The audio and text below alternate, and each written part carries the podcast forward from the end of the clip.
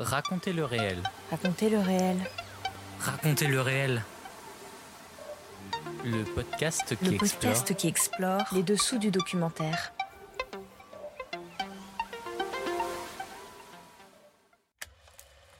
Bonjour, je suis Clément et je vous emmène dans mon univers professionnel qui est aussi ma passion. Épisode 1, le métier de réalisateur de documentaire.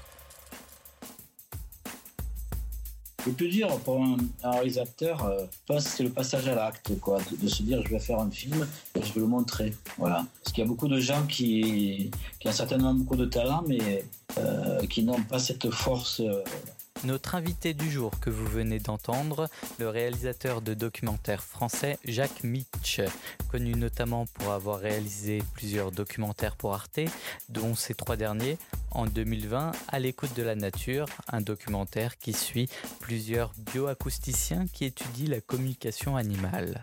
En 2020, toujours, Le Blob, un génie sans cerveau, qui dévoile les secrets du seul être unicellulaire doté d'une intelligence. Et en 2017, Le fils de Néandertal, ou Le secret de nos origines, canular scientifique à l'occasion du 1er avril. Aimant mêler la réalité, l'humour et la fiction, Jacques Mitch va dans cet épisode nous partager sa vision du métier de réalisateur, nous raconter son parcours et surtout nous donner, on l'espère, ses petits secrets de réalisation. Attention, racontez le réel, épisode 1, ça commence maintenant.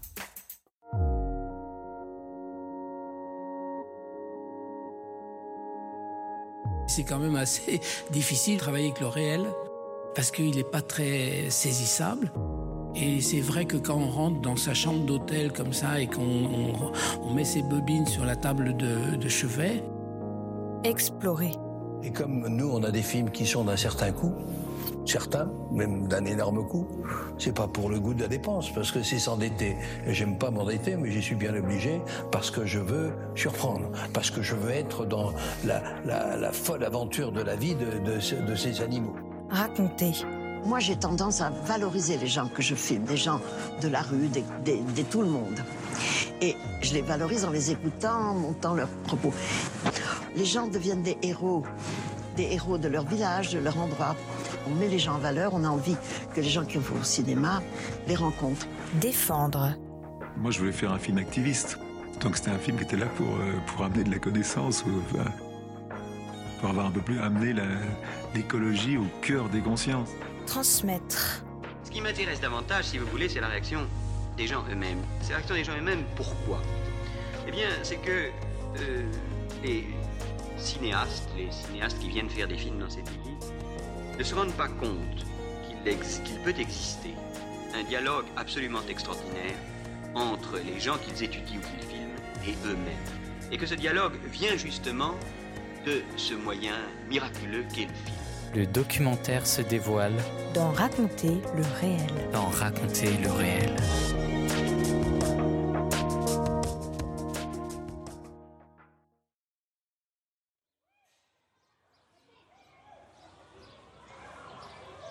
Partie 1. Devenir réalisateur. Jacques Mitch, comment êtes-vous devenu réalisateur? En fait, j'ai fait des études de, biologie, moi, et puis euh, j'en ai eu un peu marre, je faisais beaucoup de photos, et, euh, j'ai décidé de faire une école de cinéma. Et euh, donc, en sortant de l'école, j'ai eu de la chance parce que c'était un peu l'âge d'or de, de l'audiovisuel, quoi, du cinéma en France, quoi. C'était dans les années 82, 84, quoi. Il y a eu la décentralisation. Moi, j'étais à Toulouse.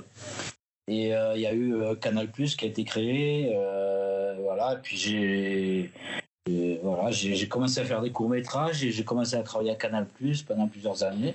Et puis, euh, puis voilà, tout a démarré. Après, j'ai travaillé pour France Télévisions, pour France 3. Vous réalisiez déjà des documentaires à cette époque?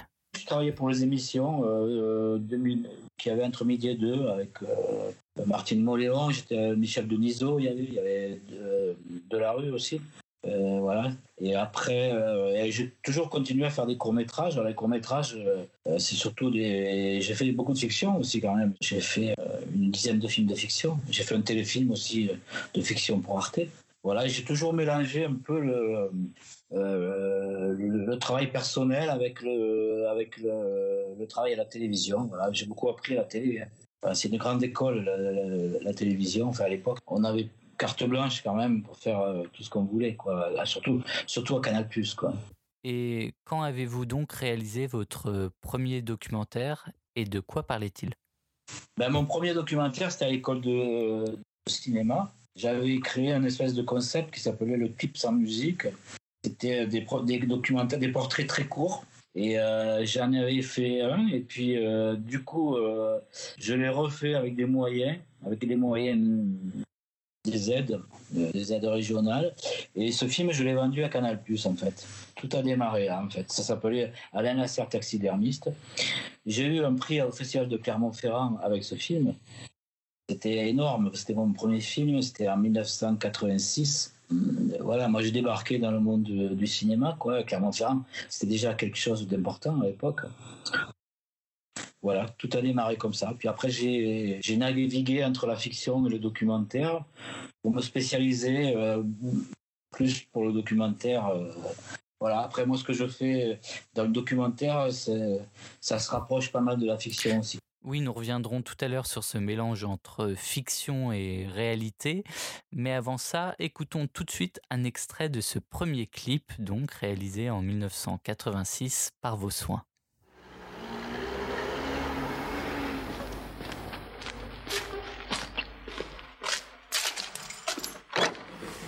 Alain Lasserre, taxidermiste. Taxidermiste, empailleur d'animaux. Empailleur d'animaux, taxidermiste. Je vais vous empailler une poule d'eau, Galigula chloropus. J'exerce cette profession depuis 9 ans. Avant, j'étais boucher. Je vais vous empailler une poule d'eau. Alors, je vais procéder à la dépouiller. Sortir le corps, nettoyer les os, et puis la remonter.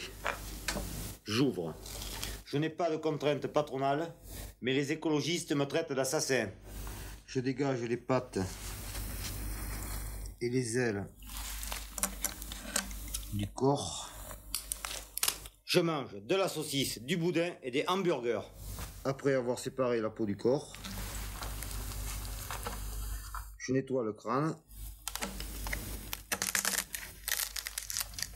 et j'enlève la cervelle.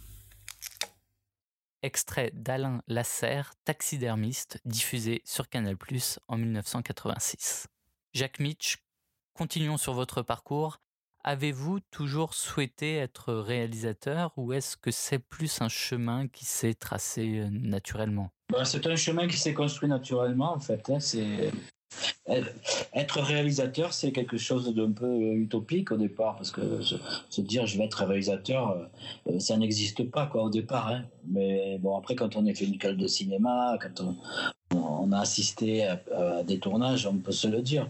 Mais au départ, euh, voilà, donc voilà, j'ai franchi le, pas, moi, rapidement. Le plus dur pour un, réalisateur, euh, pense que c'est le passage à l'acte, quoi, de, se dire je vais faire un film et je vais le montrer. Voilà. Parce qu'il y a beaucoup de gens qui, qui ont certainement beaucoup de talent, mais euh, qui n'ont pas cette force euh, de, de C'est la musique. Je pense que la musique, c'est pareil. Voilà.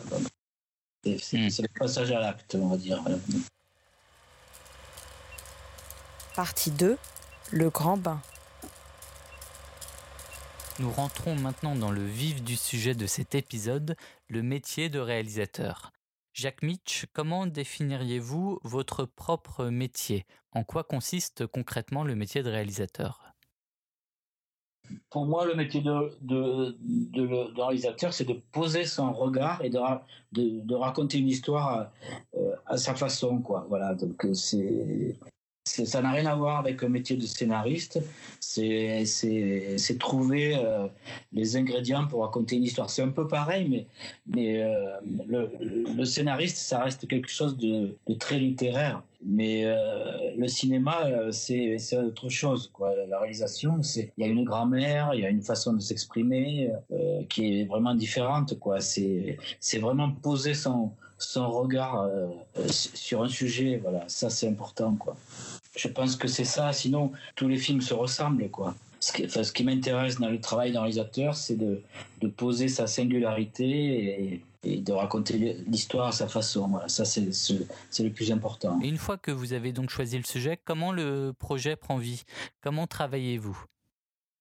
Le travail du réalisateur, c'est beaucoup de préparation, quoi, d'écriture aussi parce qu'on travaille, tout seul ou avec des scénaristes. Et après, on passe, on, passe à l'acte, on va dire. Donc, il va falloir mettre en scène euh, ce qu'on a imaginé sur du papier. Et ça, c'est ça, c'est le plus compliqué. Alors ça passe par des repérages, de décors, de, situations. Euh, ça passe par, et surtout pour moi, ça, ça passe surtout par, euh, par la connaissance euh, du sujet et, des personnages qui vont participer au film. Et ça, c'est pour moi, c'est le plus important, c'est d'apprivoiser tous les acteurs du film. Quoi. Ça, c'est une chose. Après, il va falloir faire passer le, message à, mon équipe. En fonction des films, je change d'équipe, mais assez rarement, j'ai quand même euh, ma famille, on va dire, voilà. Donc, le plus dur, c'est de, de s'accaparer le sujet et, s'immerger dedans et puis euh, d'apprivoiser les personnages surtout, quoi. Qu'ils soient scientifiques, qu'ils soient euh, n'importe qui, quoi. Il faut mettre les gens en confiance et pour pouvoir vraiment faire ce qu'on a envie de faire. Sinon, on reste, si on reste trop à l'extérieur, on va avoir un film un peu austère et donc, moi, mon, mon intérêt, c'est de, de familiariser les gens avec mon, mon travail, mon, mon imagination et, ma façon de voir les choses. Voilà. Ça, c'est le plus difficile. Est-ce que vous faites appel à un auteur pour vous aider ou au contraire, est-ce que vous êtes votre propre auteur? Bon, je, je, propose un sujet, souvent ça se passe comme ça, euh, à un producteur, le producteur est OK. Moi, j'ai quelques idées euh, de réalisation, parce que le plus important, c'est d'avoir des, au départ des idées, des partis pris, quoi, des partis pris de réalisation. Et après, euh, je m'associe avec un scénariste en fonction du sujet qui, qui se charge de l'écriture. C'est un métier, un scénariste, c'est pareil. Pour moi, c'est un véritable métier, quoi. Donc, bon, il m'est arrivé de faire les deux, mais mais je pense que les, films que je fais en ce moment, je travaille souvent avec des scénaristes. Ils m'aident à mettre en valeur euh, mes idées. Voilà, c'est super important. Parce qu'après, il faut vendre le, film à la chaîne. C'est un travail pour, euh, pour une chaîne de télé. Euh, et même s'il n'y a pas de chaîne de télé, je pense que c'est bien d'avoir un œil extérieur sur le scénario. Et comment trouvez-vous les interlocuteurs qui interviennent dans vos différents documentaires? Ben, euh, une fois qu'on a un sujet, euh, par exemple, on a le, lobe, bon, c'était évident, je connaissais la chercheuse qui travaillait dessus, donc on est allé avec elle. Euh, l'idée, c'était de faire un film sur l'intelligence en cerveau, donc on est allé voir ses collègues autour du monde, les meilleures personnes dans cette discipline, et voilà, donc je prends contact, et puis ça, se passe, comme ça. Pour la, la série à l'écoute de la nature, c'était pareil, je suis allé chercher les, les meilleurs scientifiques du monde, quoi. Donc, euh, je leur ai expliqué ce que je voulais faire, le projet. Et bon, il y en a qui m'ont pas répondu, mais il y en a beaucoup qui m'ont répondu. Et puis après, euh, euh, voilà, ça s'est fait comme ça. Quoi. Ils m'ont proposé des sujets, des, des tournages. Alors, après, voilà, après, après, je dois confronter un peu l'imaginaire euh, au réel. Est-ce que c'est possible d'aller tourner telle chose ou telle chose? Voilà, et après, voilà, c'est, mais, pour faire euh, un film comme ça, euh, c'est un an, voire un an et demi de boulot sans tourner, quoi, hein, en, réfléchissant. voilà, c'est, beaucoup de préparation et de réflexion, quoi. Pour un tournage qui va durer combien de temps ensuite? Une vingtaine ou une trentaine de jours, décousu quoi. C'est-à-dire on va tourner on est parti, par exemple, pour à l'écoute de la nature, on est parti 15 euh, jours en, Afrique du Sud, on est resté euh, une quinzaine de jours au Canada, après j'ai tourné en Corse, en Sicile. Vous voyez, c'est chaque fois, quand on part très loin, on essaye de faire plusieurs séquences aussi. Donc euh, en Afrique du Sud, j'ai fait 4 ou 5 séquences, au Canada, j'en ai fait 4. voilà, on en profite quoi, de, mutualiser les tournages quoi, quand on est, quand on va, quand on fait des tournages un peu à l'étranger comme je fais. Voilà. Intéressons-nous maintenant à vos films, si vous le voulez bien, notamment l'un des derniers, À l'écoute de la nature, diffusé en 2020 sur Arte et produit par Gédéon Programme, qui s'intéresse à la communication animale. On en écoute tout de suite un extrait.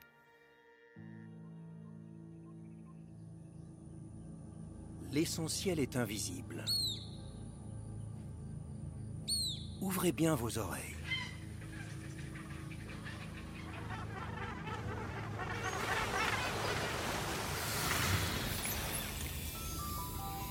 Les animaux n'ont pas encore dévoilé tous les secrets de leur communication sonore.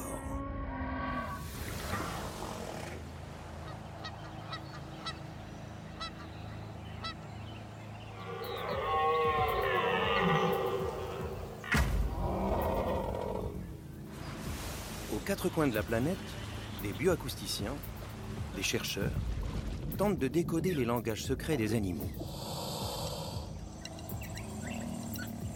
Une quête de son et de sens.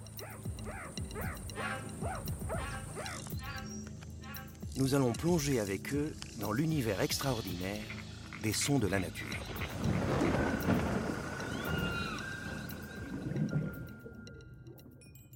Jacques Mitch, ce documentaire est centré donc sur le son.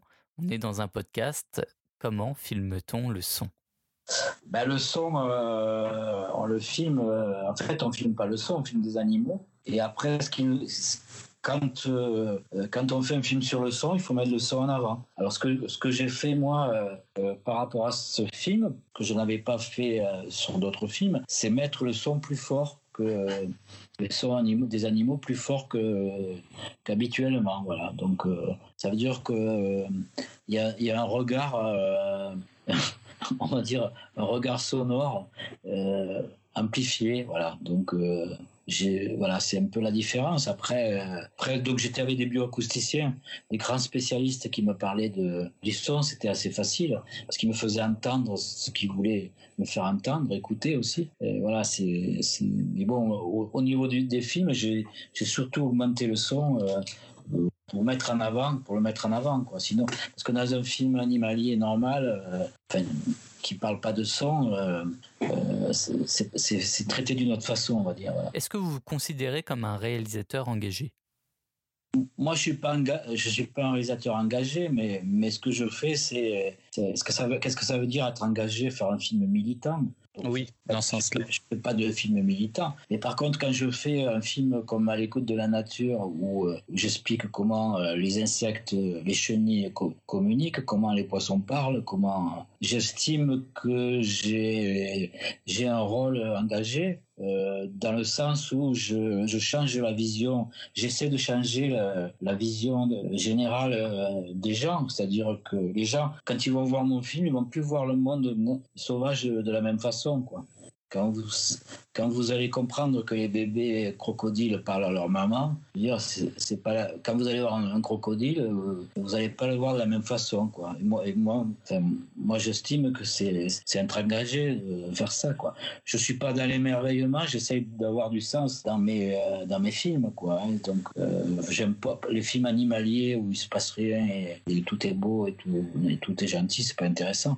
Je pense qu'il faut être un peu provocateur et un peu euh, voilà. Donc moi je suis entre les deux entre par contre je fais pas de film militant voilà c'est un autre travail et voilà c'est pas moi quoi. Partie 3 l'inspiration nous allons nous intéresser maintenant à vos inspirations et votre style, Jacques Mitch.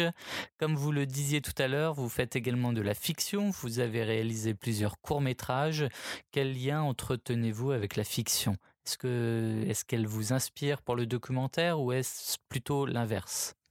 Ah ben, c'est un peu les deux. Pour moi, il n'y a pas de différence. Mais les fictions, quelquefois, ressemblent à des documentaires aussi. Le Mammouth Powalski, par exemple, qui, a été nominé au César aussi en 2005, euh, c'est comme un faux documentaire. Et euh, je, je veux dire, c'est un peu la, pour moi, c'est la même chose parce que quand je me retrouve euh, dans une situation de, de réalisation de documentaire, je me mets, je me mets en situation de mise en scène. Donc c'est un peu la même, quelque part, c'est un peu la même chose.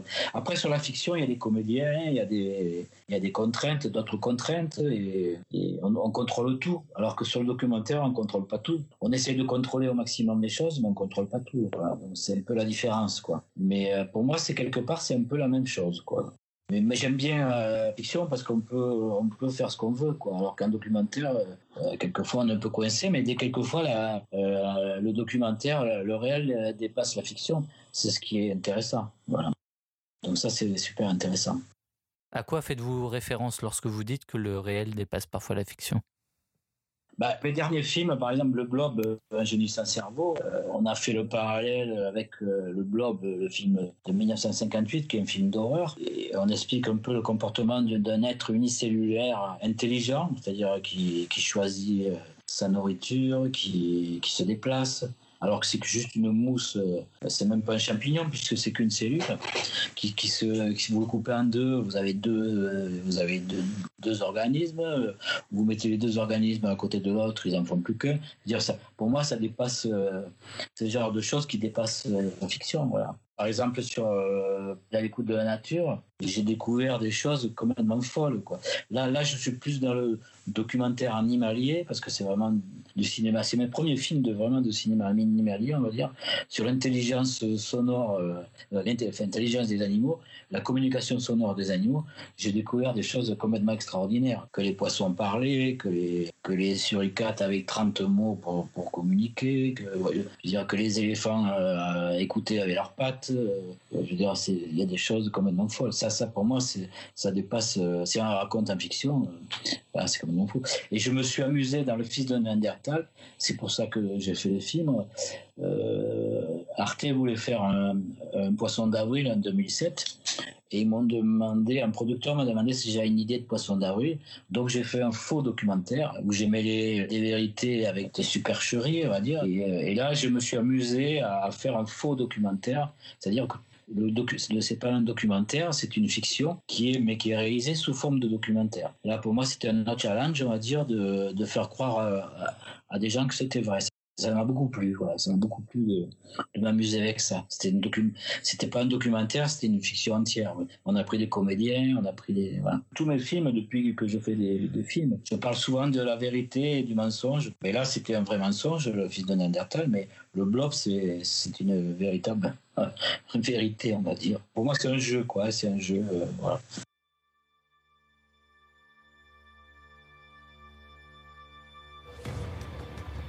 Homo sapiens, l'homme moderne, est-il vraiment la seule espèce humaine sur Terre?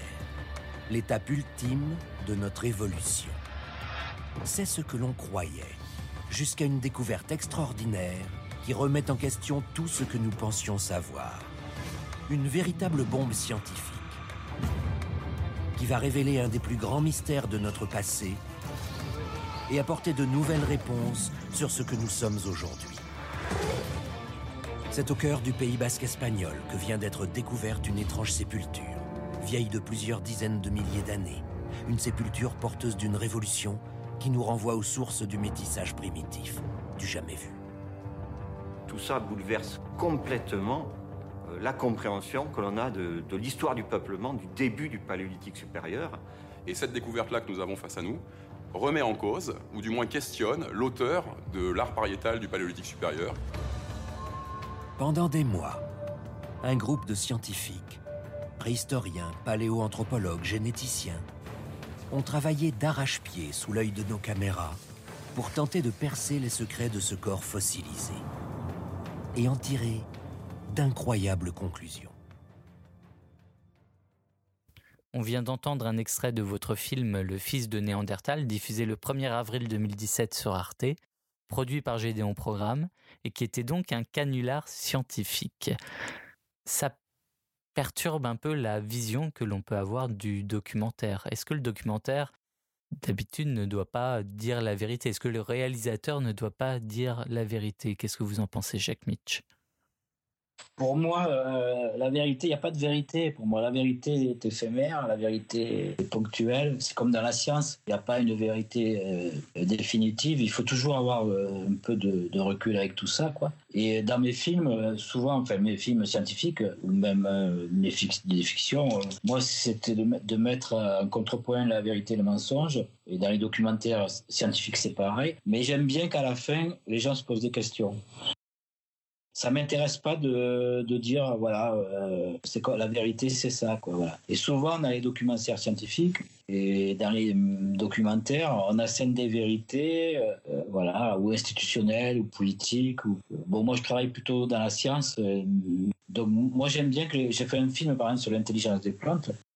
j'aime bien que les gens se posent des questions enfin mon idée, c'est de, de, de, changer le regard, de montrer, le, montrer les choses autrement et, euh, voilà, enfin, je pense que le, plus important, c'est ça. Parce qu'à la fin, les gens se posent des questions. pour moi, c'est ça. J'ai pas de leçon à donner, en fait. Les questions que je me pose, euh, c'est les questions que je me pose moi et j'aime bien les poser aux autres. tout en ayant une grande rigueur scientifique dans vos documentaires. Ah ben complètement, parce qu'on n'a pas parlé, mais pour les documentaires scientifiques, euh, j'ai toujours avec moi euh, un conseiller scientifique, euh, une référence dans le domaine, quoi, qui me gronde si je dis trop de bêtises, mais en général, à la fin, on ne dit pas de bêtises. Hein, on soulève les vraies questions. J'essaie de soulever les vraies questions. Continuons sur le Blob, ce documentaire euh, original lui aussi, car c'est une enquête scientifique, mais qui reprend là aussi les codes de la fiction par moment. On en écoute un extrait.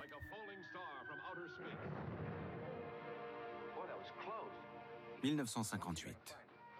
Une effrayante gelée extraterrestre menace d'engloutir la Terre et ses habitants.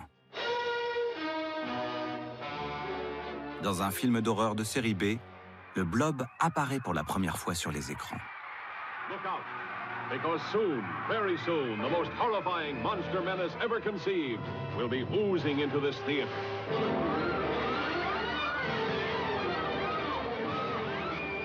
Cette créature de science-fiction a donné son nom à un organisme vivant bien réel.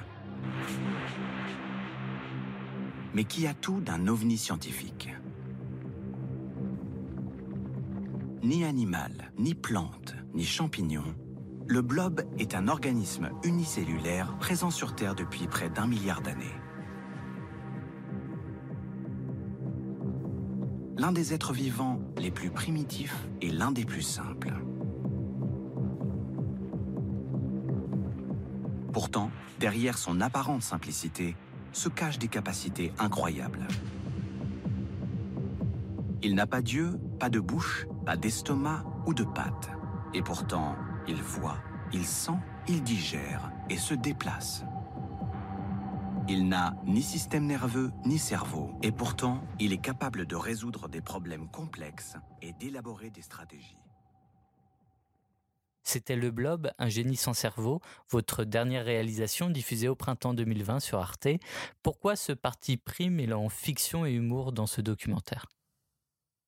Parce que le blob, euh, le, blob correspondait à ça, parce que Audrey Dussutour, la, la chercheuse, a appelé l'organisme le, blob, bon, euh, par rapport au film avec Steve McQueen de 1958. Donc euh, c'était une évidence pour moi de, m'appuyer sur ce film-là et, et d'essayer, en, en, réalisant le film, de lui donner une couleur de film d'horreur un peu, voilà. Donc j'ai filmé, tout le blob a été filmé avec euh, dans l'esprit, euh, on est dans un film d'horreur. Voilà, c'est ça qui est, pour moi, c'est un jeu. Chaque film est un jeu, voilà. Donc je me, suis beaucoup amusé à, filmer en faisant des références. À, il y a plein de références cinématographiques à Shining, il y a une, une, référence à, Star Wars. Euh, je, me suis beaucoup amusé à faire des, petits clins d'œil. Donc, euh, euh, le, sujet s'y prêtait. Après, c'est pas, on peut pas faire ça à chaque fois. Hein, chaque fois, il faut trouver une idée. Par contre, l'idée d'un réalisateur, pour un réalisateur, chaque fois, c'est de trouver une idée. L'humour est quelque chose qui est normalement peu présent dans les documentaires et pourtant dans les vôtres, il y en a souvent. Pourquoi? Réaliser, c'est poser un regard euh, sur, sur un sujet. Bon, moi, moi, je pose mon regard. Mon regard, et c'est un, souvent, c'est un regard euh, ironique avec l'humour, quoi. Voilà, j'essaie de trouver des. C'est un peu ma façon de, raconter les histoires, quoi. Je veux dire, vous prenez 10 personnes, 10 euh, personnes vont raconter une histoire différemment. Moi, moi j'essaie de la, de la raconter en, en, faisant rire, on va dire, en mettant un peu d'humour ou, de façon un peu légère. Euh, et je trouve que c'est bien, moi, pour la science, parce que souvent, les documentaires scientifiques sont trop sérieux, trop austères, on va dire. Et euh, raconter les choses avec humour, euh, ça fait passer beaucoup de choses, quoi. Ça fait beaucoup. Voilà. Puis en plus, les scientifiques, ils aiment bien. Hein. Au départ, ils se prennent au sérieux, mais après, euh, quand on rigole un peu, voilà, c'est pas, parce qu'on fait un peu d'humour qu'on va décrédibiliser le sujet, quoi. C'est, au contraire, moi, je trouve, l'humour fait passer beaucoup de choses. Est-ce que cette utilisation de l'humour, mais également de la fiction, parfois, font partie d'une volonté de renouveler l'écriture documentaire, Jacques Mitch euh, non, non, non, euh, c'est pas. Enfin, moi, j'ai rien inventé, personne n'a rien inventé, mais, l'idée, l'idée, euh, enfin, moi, je pense que le, cinéma, même le cinéma français, on va dire, le cinéma scientifique est très formaté, quoi. Il a été formaté par la, par l'école anglo-saxonne, quoi. Tout est un peu pareil. Euh, je veux dire, au niveau grammatical, niveau grammaire cinématographique, tout est très formaté, quoi. Et donc, si on arrive à sortir euh, euh, de cette grammaire en mettant de l'humour et, et, en stylisant le film, je pense que c'est une, c'est une force, quoi. Voilà. Ça, c'est, ça, c'est. Moi, j'aime bien, euh, on va dire, inventer des formes, mais bon, j'ai rien inventé, mais, trouver des façons de raconter les histoires un peu de, différemment. Voilà, ça, c'est, pour moi, c'est, le plus important. Mais tout, tout, tout l'audiovisuel est assez formaté, il faut le dire quand même. C'est tout ce qui est téléfilm, tout ce qui est même cinéma, hein, le cinéma français très. voilà, c'est voilà. Moi, j'essaye d'être un peu ailleurs en essayant de, mettre de l'humour. Voilà, c'est, mon côté, euh, c'est, mon côté particulier. Voilà. Racontez le réel. Racontez le réel. On arrive bientôt à la fin de cet épisode de Raconter le réel, mais avant de nous quitter, Jacques Mitch, encore trois questions. La première, quels sont vos futurs projets? Alors pendant le confinement, là, euh, j'ai multiplié les projets, j'en ai un paquet, j'en ai un paquet. je peux vous parler de qu'est-ce que j'ai comme. Alors là, c'est une série qu'on devrait faire pour Arte si tout va bien. C'est euh, sur le, réchauffement climatique vu par les animaux mais ça sera très sérieux, mais ça peut être, va être très, enfin pour moi, ça va être très marrant de, traiter ce sujet sous cet angle-là. Voilà. Après, j'ai un, projet sur l'intelligence collective. J'ai un projet sur la, la, musique et le cerveau.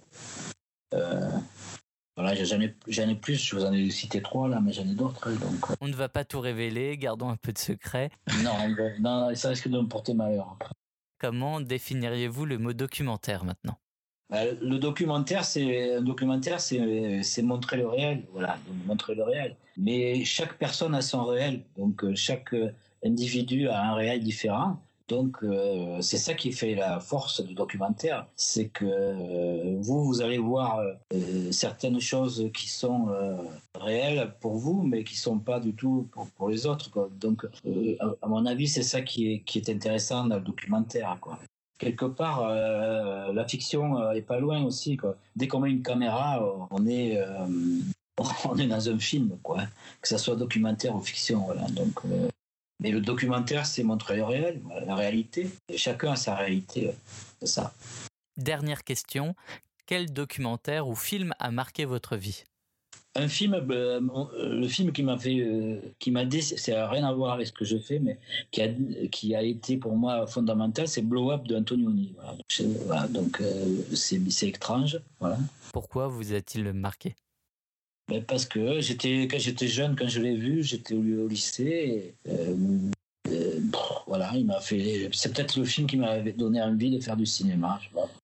Après, un, documentaire que j'aime beaucoup, euh, c'est L'île aux fleurs. c'est un film brésilien. c'est un court métrage qui a eu. je sais pas s'il n'a pas été primé. Bah, il a été primé sûrement à Clermont-Ferrand mais c'est un film extraordinaire sur le sur l'environnement. D'ailleurs, il est d'actualité aujourd'hui encore. Il fait 15 minutes et il est de 1989.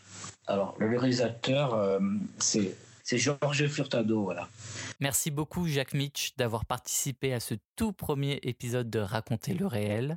Si vous souhaitez en savoir plus sur le prochain épisode ou plus largement sur les dessous des documentaires, abonnez-vous à la page Instagram du podcast Raconter le réel on se quitte sur un extrait du documentaire qui a marqué mon invité aujourd'hui, Jacques Mitch, L'île aux fleurs de Georges Furtado, sorti en 1989, que vous pouvez retrouver gratuitement sur YouTube.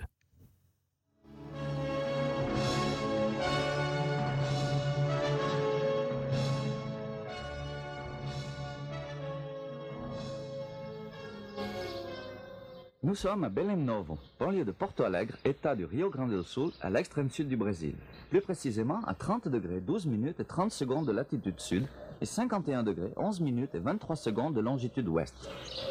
Actuellement, nous marchons dans une plantation de tomates et nous pouvons voir debout, devant nous, un être humain, en l'occurrence un japonais.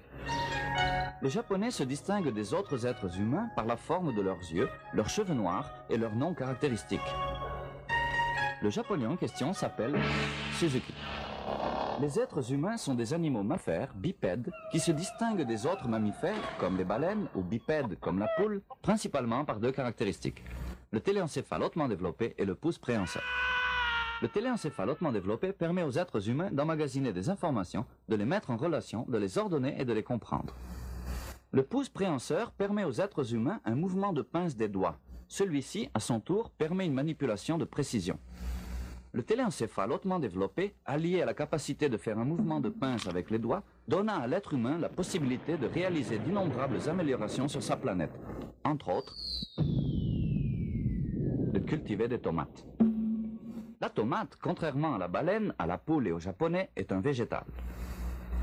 Plante de la famille des solanacées, la tomate commença à être cultivée pour ses qualités alimentaires à partir de 1800. La planète Terre produit environ 61 millions de tonnes de tomates par an. Monsieur Suzuki, bien que travaillant environ 12 heures par jour, est responsable d'une partie infime de cette production. L'utilité principale de la tomate est l'alimentation des êtres humains. Monsieur Suzuki est un japonais, et donc un être humain. Cependant, Monsieur Suzuki ne plante pas des tomates dans l'intention de les manger. Presque toutes les tomates produites par Monsieur Suzuki sont livrées à un supermarché en échange d'argent. C'était Raconter le réel, le podcast qui explore les dessous du documentaire. Réalisé en 2020 par moi-même, Clément Touron. Je remercie Justine Lofredo pour son aide et également mon invité Jacques Mitch pour sa participation. À très bientôt pour un nouvel épisode.